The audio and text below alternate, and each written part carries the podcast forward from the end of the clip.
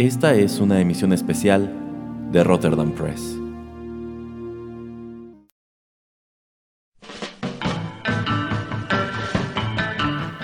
Hola amigos, ¿qué tal? Los saluda Erasmo en los micrófonos de Rotterdam Press y les doy la bienvenida a otra emisión especial de este canal. En esta ocasión me acompaña el señor Juanito Pereira, quien de hecho es la mente maestra de este programa y a quien le voy a pedir que me explique cuál es el motivo de grabar esto con tal urgencia. Así que el micrófono es suyo, señor Pereira. Hola, ¿qué tal Erasmo? urgencia no existe ninguna, pero esta, esta, este podcast va a ser dedicado a Ennio Morricone. ¿Sabes quién es Ennio Morricone? Por supuesto, es un legendario compositor de música para cine. Pues sí, entonces vamos a escuchar un poco de su música en este episodio especial y pues ojalá a la gente le guste. ¿Y a usted qué mosco le picó, señor Pereira, para de la nada decidir hacer una emisión especial dedicada a este hombre? Bueno, es que este año el señor Ennio cumple 90 años y créelo o no, sigue saliendo de gira. ¿A poco? Sí, así es. El año pasado tuvo una gira bastante importante por toda Europa. Ah, mira. Entonces sigue activo. Sí, así es. Bueno, pues, a ver, señor Pereira, eh, vamos con el primer tema musical. Sí, vamos y luego platicamos un poquito acerca de él. Órale, pues.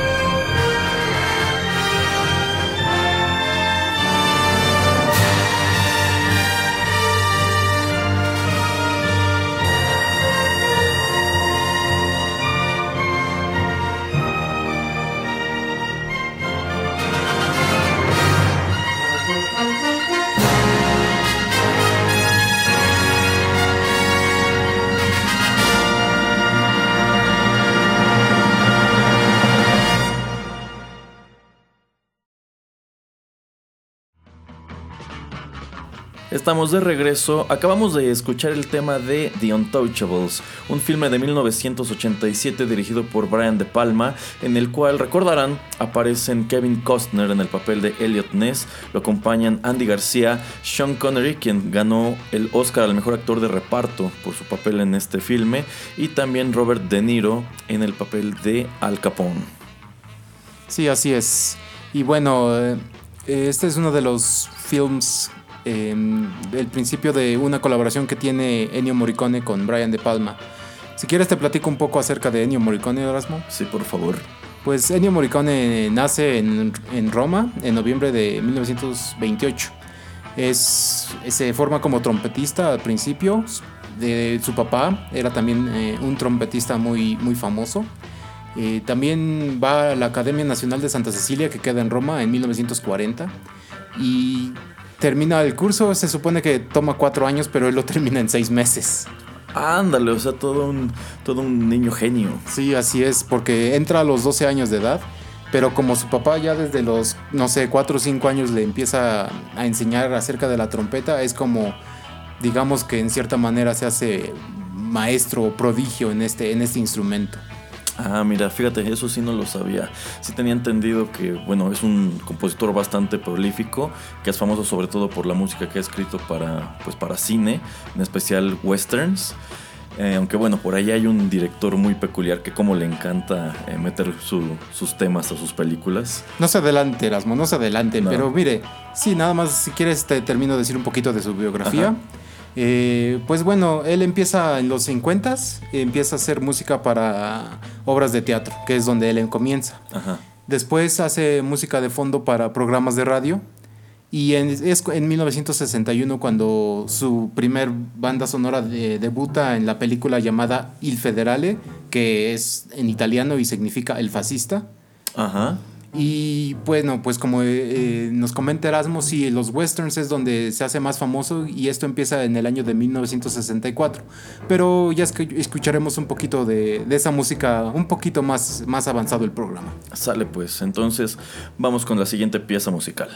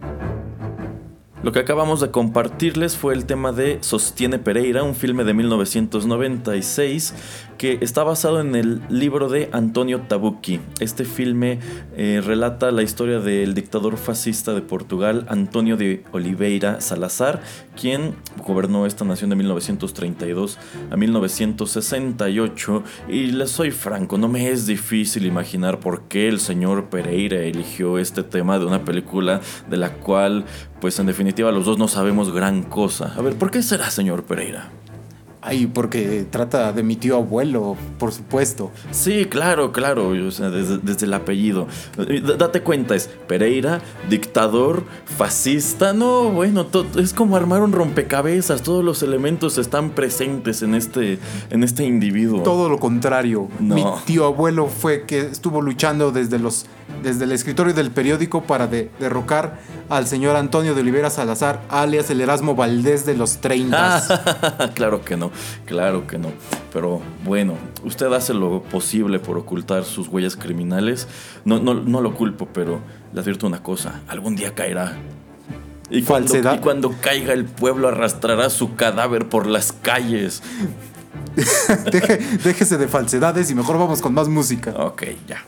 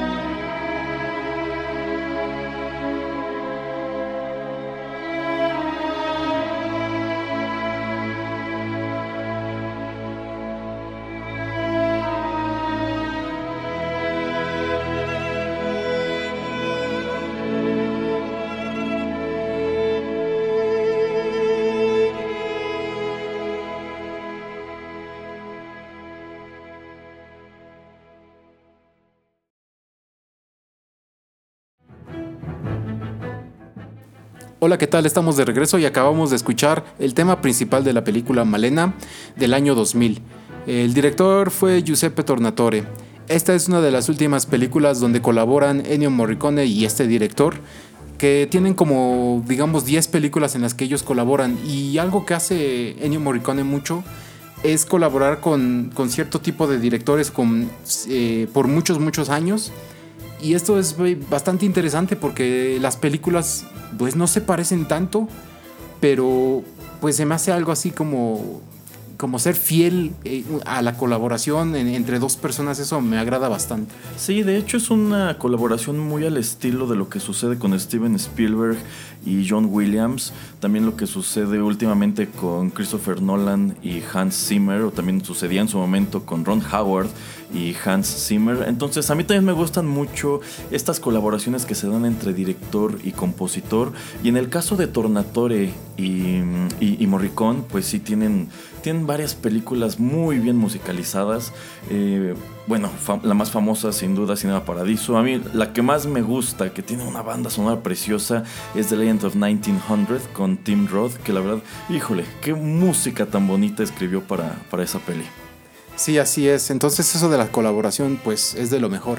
Y antes de que se me olvide, en esta película Malena es, pues como ya les dije, del, del año 2000 y la actriz principal es Mónica Bellucci. Y ustedes no están para saberlo, pero Erasmo tiene una fijación increíble con Mónica Bellucci desde que vio esa película, ¿eh? Ah, sí, la tengo. Pues sí, ¿eh? Y ustedes deben de dejar de ser tan cochinote con ella.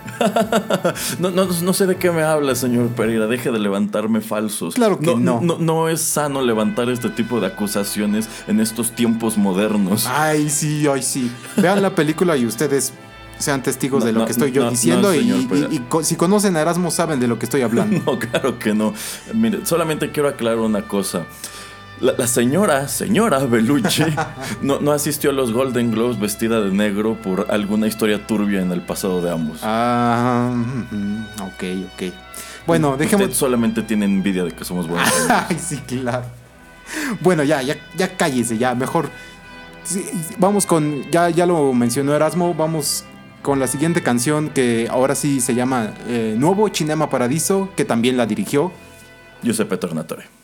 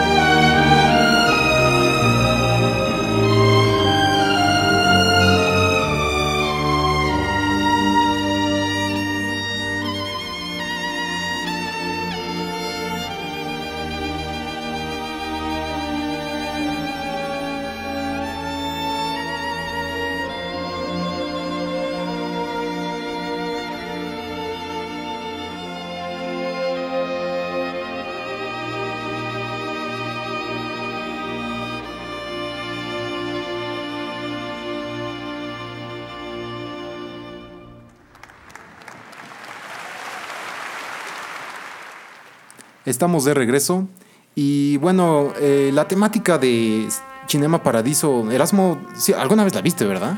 Eh, sí, ya tiene rato cuando era niño, pero también es una película con una historia y música muy bonitas. Pues bueno, la película pues sí ya tiene bastante tiempo, es de 1988. Imagínense, Erasmo tenía como 57 años o algo por el no, estilo. Claro que no.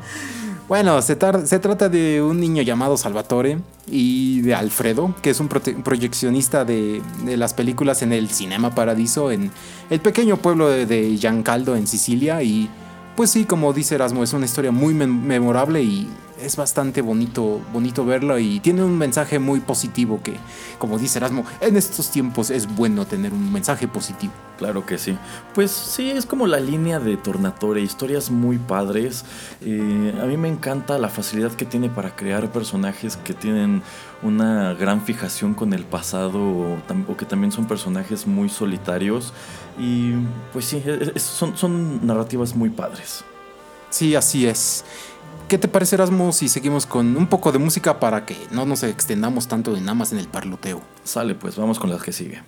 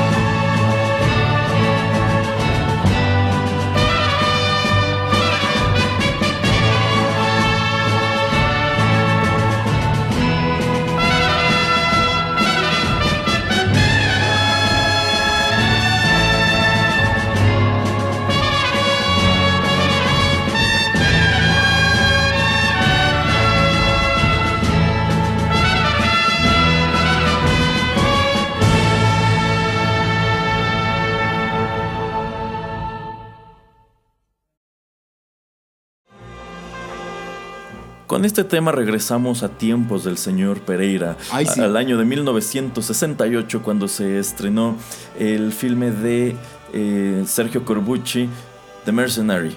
Eh, este fue su tema principal, se titula La Arena. Sí, así es, pero tal vez ustedes les no, no les, les cause ruido este, este título, pero la canción no, ¿por qué? Porque si ustedes son fans de Quentin Tarantino, pues escucharon esta canción en Kill Bill Volumen 2 eh, del 2004. Así es, porque Tarantino es un gran admirador de la música de Morricone, entonces en algunos de sus filmes él agarraba pues temas que, que le latían y allí te los, te los enjaretaba, como en el caso de Kill Bill Volumen 2. Así es, como dice Erasmo, pues, no sé, Quentin Tarantino, como es súper fan de, de Ennio, pues toma canciones de hace 20, 30 años que salían, eh, sobre todo en sus películas de western, y las adapta para usarlas en sus films. Por ejemplo, pueden escuchar mucha de esta música, así como dijimos en las dos películas de Kill Bill, en Inglorious Bastards, en Django Unchained, por ejemplo. Así es, de hecho, de un tiempo para acá traen una colaboración ya más directa. Eh, Morricone escribió la banda sonora de Inglorious Bastards, de Django Unchained y de Hateful Eight. Que de hecho, la banda sonora que él hace para, para Django Unchained es algo así como un autotributo a las bandas sonoras que él había escrito para westerns muchos años atrás. Que de hecho, pues son algunos de los temas musicales por los cuales él es más famoso.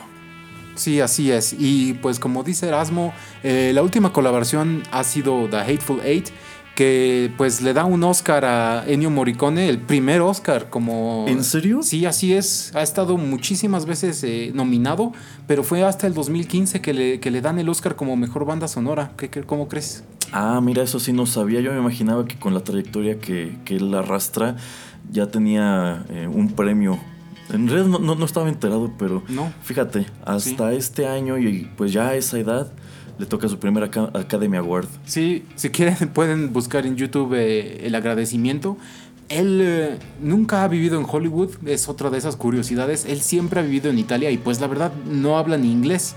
Eh, nunca le ha traído... ¿En serio no habla inglés? No, no, no, por más que él ha trabajado en películas pues gringas, no, no, no, no, no, no le causa ningún tipo de, de interés querer vivir en ese tipo de glamour o como quisiéramos llamarlo. Ah, mira, eso sí está bien curioso.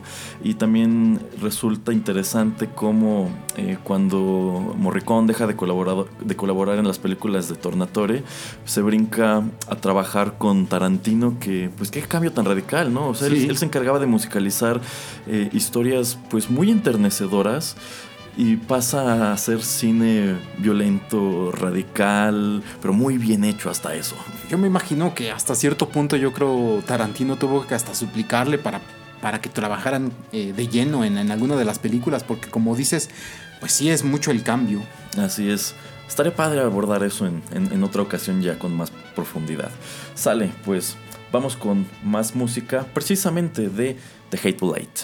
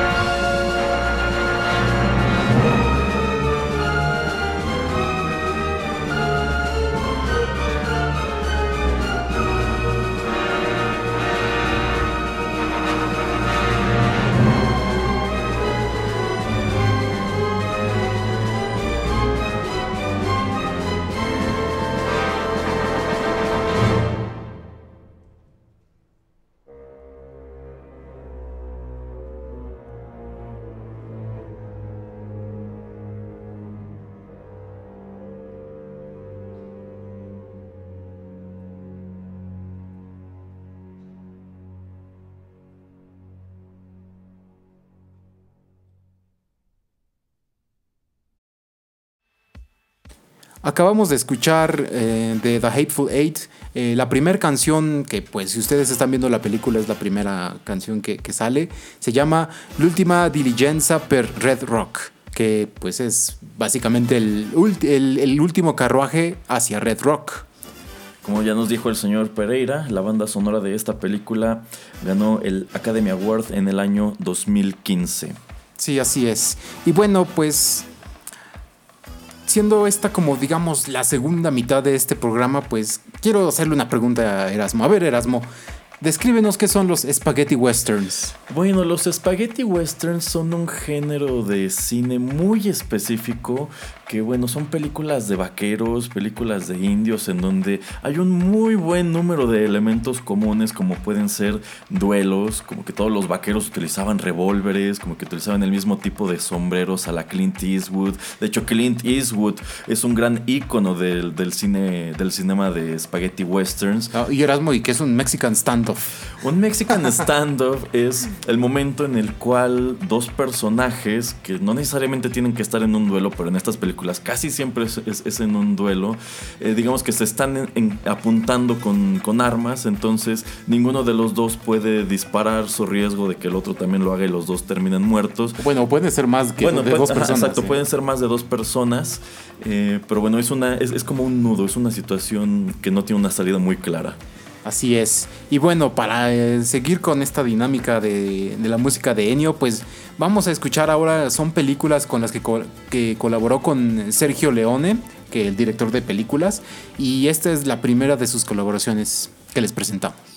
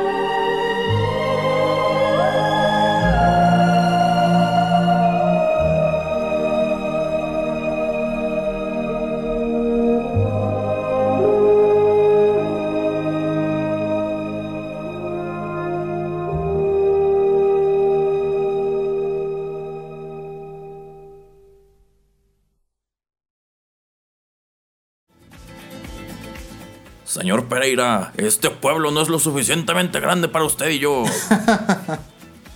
lo que acabamos de escuchar Eh, es el tema principal de Once Upon a Time in the West, un filme de Sergio Leone del año 1968. Creo que el señor Pereira tenía como 5 años cuando fue a verlo no, al cine. Eh, este es un filme estelarizado por, por uno de los hombres más rudos que han pisado los sets de filmación. este es un filme con Charles Bronson. Ay, si a ustedes les sorprende Chuck Norris, es porque no conocen a Charles Bronson. es verdad. Charles es verdad. Chuck Norris nació de una gota de sudor de Charles Bronson. Ah, sí, y bueno, Once Upon a Time in, the West es un muy buen ejemplo del género del que me preguntaba el señor Pereira antes, los spaghetti westerns, películas situadas en el viejo y salvaje oeste. Sí, así es. Y pues este es como lo, principal que por alguna X o Y razón eh, Ennio Morricone terminó en este tipo de, de género se le dio muy bien eh, eh, a, mediados de los 60 y hasta los finales y pues llegaba gente y gente a preguntarle, oye, pues más y más y, pues ya me quiero salir de este género, pero es, es muy icónica la manera en que él grababa la música. De hecho, en sí, Ennio Morricone es una leyenda y una autoridad en este género. Muchos de los filmes más legendarios del mismo cuentan con música suya. Yo no estoy, yo, no sé qué tanto le gustara o le disgustara musicalizar este tipo de películas, pero como dice el señor Pereira, se le daba bastante bien y pues su, nombre está eternamente asociado al género. Sí, así es.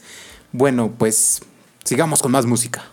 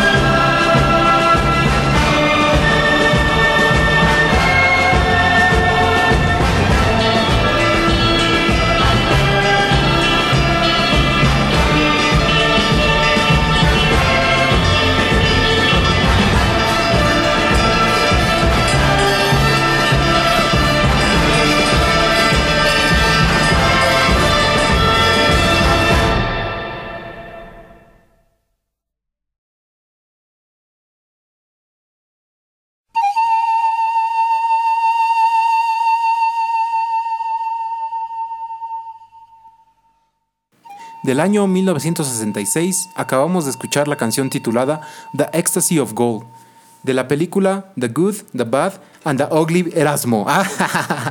Cállese, señor Pereira. Bueno, Erasmo, a ver, yo sé que tú conoces a la perfección esta canción y tal vez no es porque viste esa película. No, de hecho no, y bueno, es un tema musical que está muy vigente en la cultura popular. No, eh, eh, precisamente no por esta película, sino porque durante muchos años Metallica la ha utilizado para abrir sus conciertos, eh, pues de una u otra manera, ya sea su versión original, ya sea una versión orquestada o incluso tienen su propia versión en metal, que la verdad no está tan padre. Así, exactamente. Pero sí, de las más famosas, digamos, es cuando hacen su disco de, sinfonía y metálica, ¿no? Uh, sí. Eh, bueno, es que la versión que se escucha de The Ecstasy of Gold en este álbum, la verdad está muy padre, pero ellos ya llevaban muchísimo más tiempo utilizándola al principio de sus conciertos.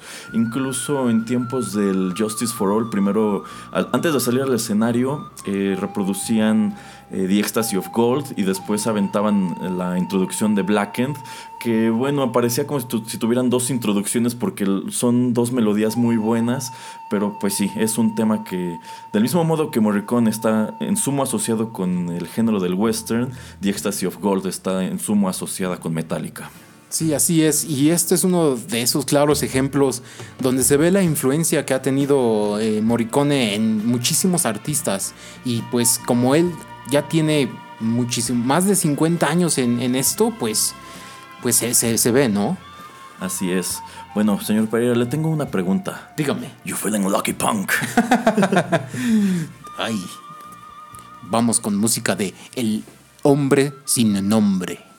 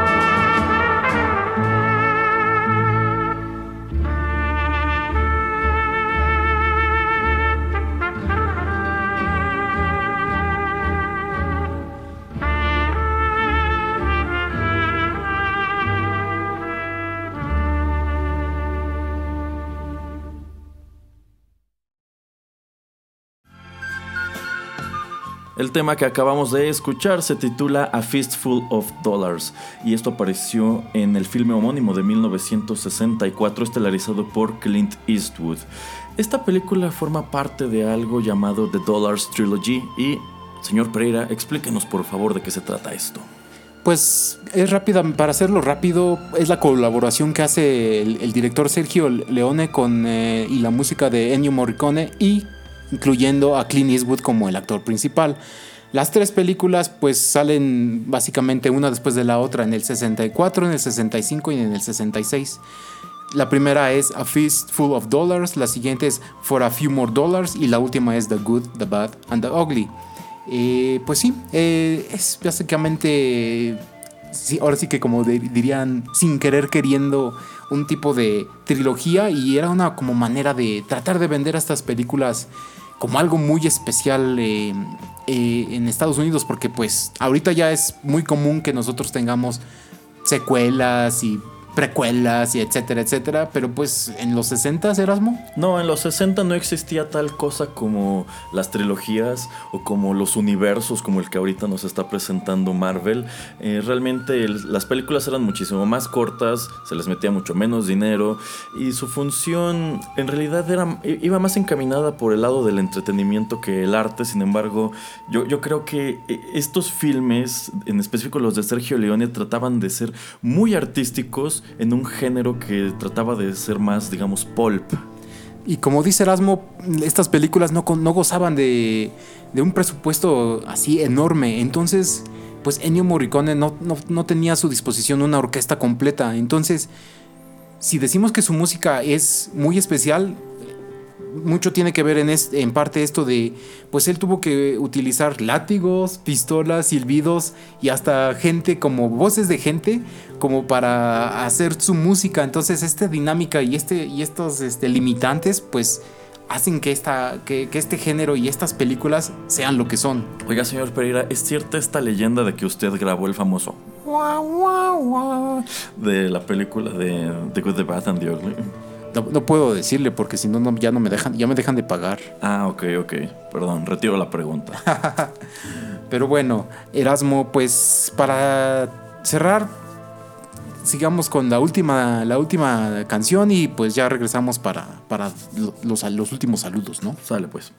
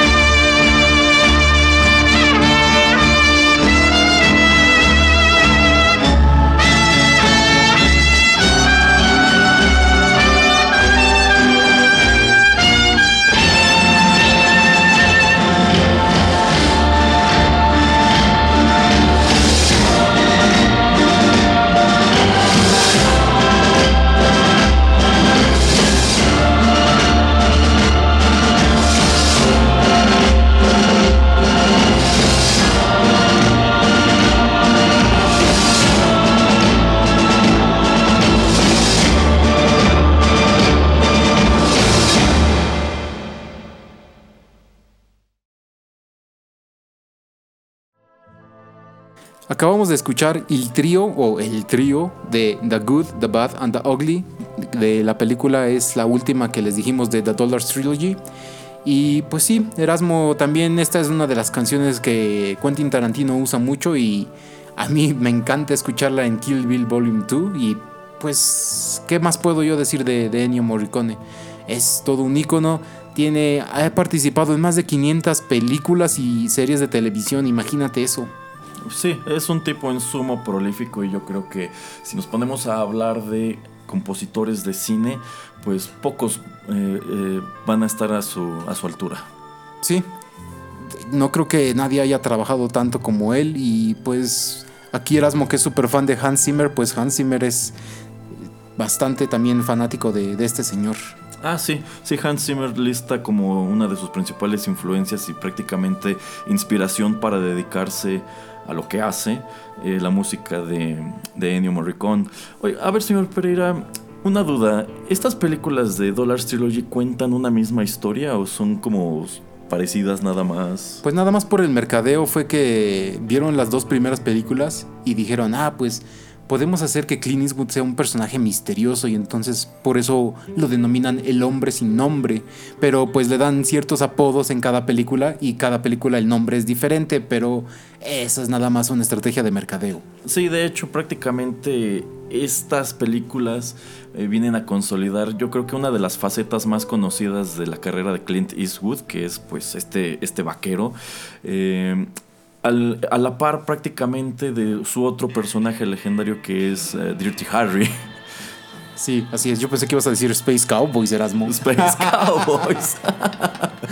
no, no, pero fíjate que esa película hubiese sido genial que también tuviera música de este estilo. Sí, ¿verdad? Ajá, porque a fin de cuentas eh, reunió a actores que creo, creo, que la mayoría de ellos de alguna manera también tuvieron relación con los westerns, ¿no? Pues sí, pues salía por ejemplo Donald Sutherland y Sí. una de las eh, señoras, pues yo creo que también habría que investigarlo un poquito, pero sí son, son todos de esa época.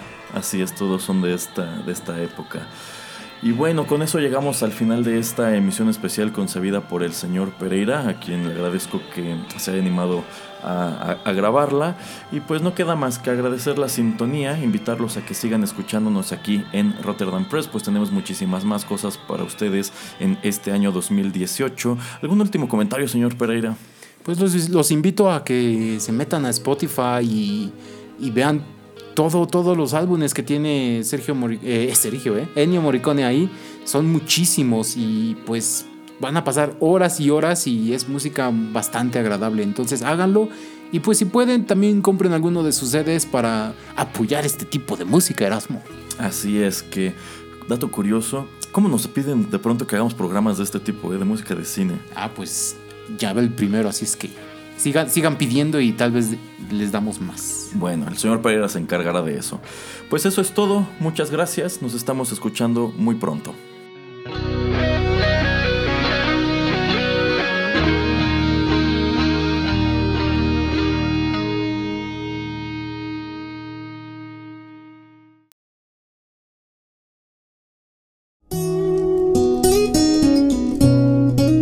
Estás escuchando Rotterdam Press.